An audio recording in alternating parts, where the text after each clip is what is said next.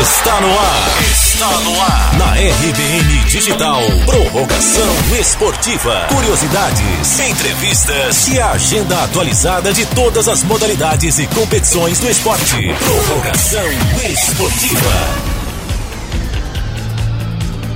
Olá, ouvintes da RBN, sejam bem-vindos ao Prorrogação Esportiva. Esse é o seu momento de mais esporte aqui na RBN Digital. Meu nome é David Sacramento e hoje no quadro você confere tudo sobre o futebol, curiosidades, a agenda do esporte e entrevista com Marcelo Ramiro da Silva, mais conhecido como Marcelinho, um dos grandes talentos do futebol. Vamos nessa? Curiosidade esportiva. Você sabia que o futebol surgiu da tentativa de burlar uma lei que proibia a prática do futebol nas praias do Rio de Janeiro? Isso mesmo, essa proibição veio em meados dos anos 60, mas a imaginação dos amantes de futebol falou mais alto, tanto que eles se reuniram para jogar o esporte em quadra de voleibol de praia, esporte que era permitido. Daí em diante, atletas começaram a lapidar essa prática e o futebol começou a tomar forma que conhecemos hoje. Atualmente, o esporte tem estrutura própria e regras bem definidas. Uma dessas regras é que o piso da quadra deve ser de areia, bem nivelada, livre de objetos cortantes. Outra curiosidade é que a rede deve medir quase 10 metros de comprimento por 1 metro de largura. As partidas de futebol podem ser jogadas em dupla ou em grupo de cinco pessoas. Outra regra bem definida é a respeito das linhas que demarcam a quadra do futebol. As linhas são consideradas área de jogo e caso a jogada adversária faça com que a bola caia na linha demarcatória, o ponto é válido para o adversário. Agora, bate-papo esportivo. O bate-papo de hoje é com o atleta pentacampeão mundial de futebol. Ele sozinho já liderou o ranking mundial de futebol durante três anos. Atleta representante da Bahia, acumula diferentes e importantes títulos ao longo da sua jornada no esporte. Eu estou falando de Marcelinho da Silva. Nós batemos um papo muito legal com ele e falamos sobre sua trajetória e regras básicas do esporte. Vamos ouvir. Olha, primeiramente é uma oportunidade única, é uma honra estar podendo falar para vocês. E foi isso, essa trajetória linda, maravilhosa que aconteceu, foi um incentivo do meu pai. Eu comecei através dele, ele começando a, a praticar em Brasília, eu, aos meus 14 anos, já jogava futebol. E aí me apaixonei pela modalidade e estou aí até hoje. Ah, hoje me mudei para Salvador e estou dando aula aqui e com a graça de Deus está tendo um sucesso maravilhoso. A regra básica é o seguinte, é você ter disposição, uhum. é ter uma coragem e enfrentar os, os desafios que é para quem não pratica, acha que é um esporte muito difícil, Sim. mas não é. Você tendo as pessoas certas para te auxiliar, mostrar os fundamentos certos, entendeu? Uhum. Te dar um pouquinho de coragem, mostrar que aquilo ali é tranquilo e todo mundo vence qualquer esporte, qualquer modalidade, fazendo os exercícios, os fundamentos, praticando diariamente, não tem mistério nenhum.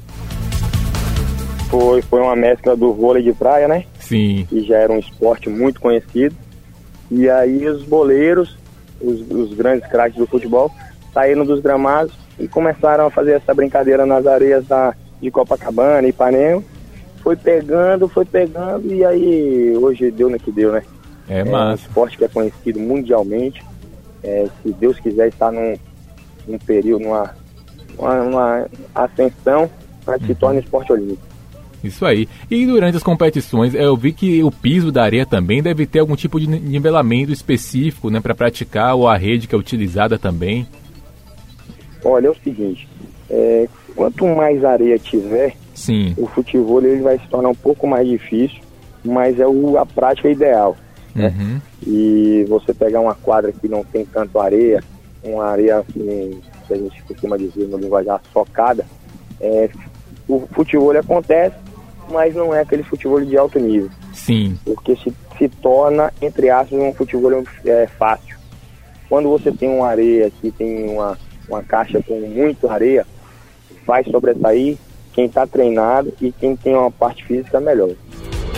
Marcelinho é dono de um talento incomparável e se destaca pelo profissionalismo, garra e atitude no esporte. Durante o nosso bate-papo, ele falou também que tem desenvolvido um projeto onde trabalha na monitoria de uma galera nova do esporte. Marcelinho aproveitou para deixar um conselho para essa nova geração de atletas que vem chegando. Confere aí.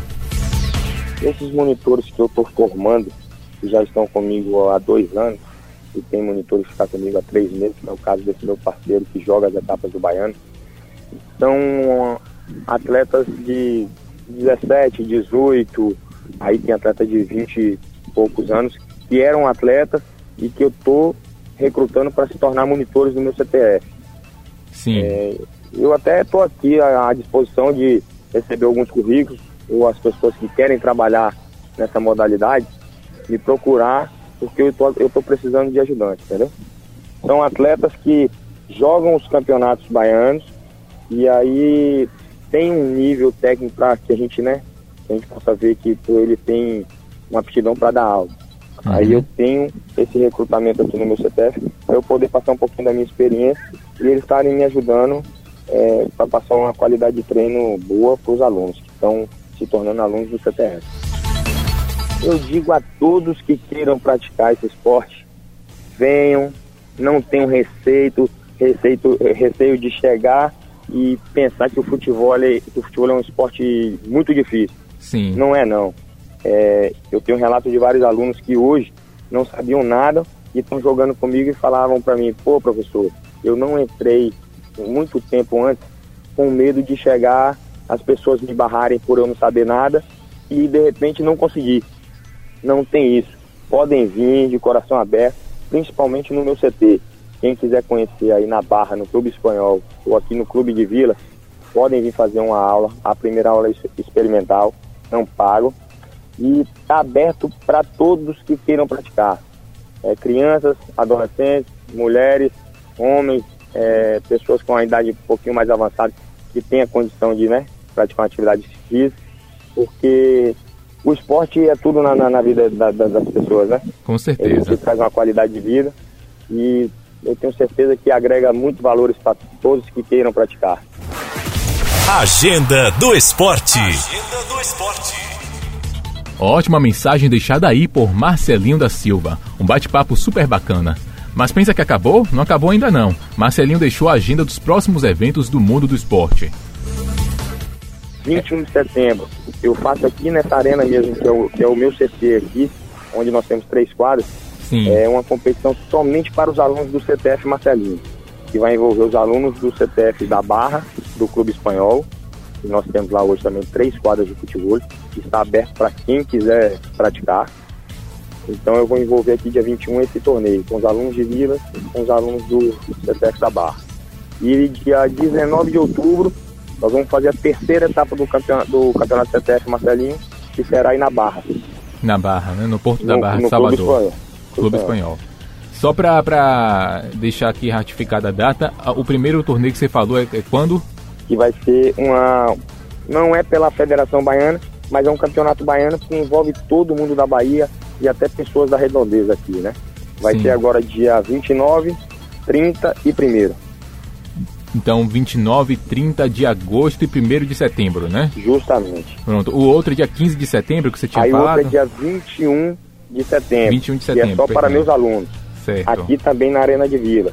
Massa. E a terceira etapa do campeonato CTF Marcelinho, que é do meu centro de treinamento, vai ser dia 19 de outubro, aí no CTF da Barra, no Clube Espanhol. E esse foi o Prorrogação Esportiva de hoje. Semana que vem tem mais esporte aqui na RBN Digital. Obrigado pela companhia e por sua audiência. Valeu e um forte abraço.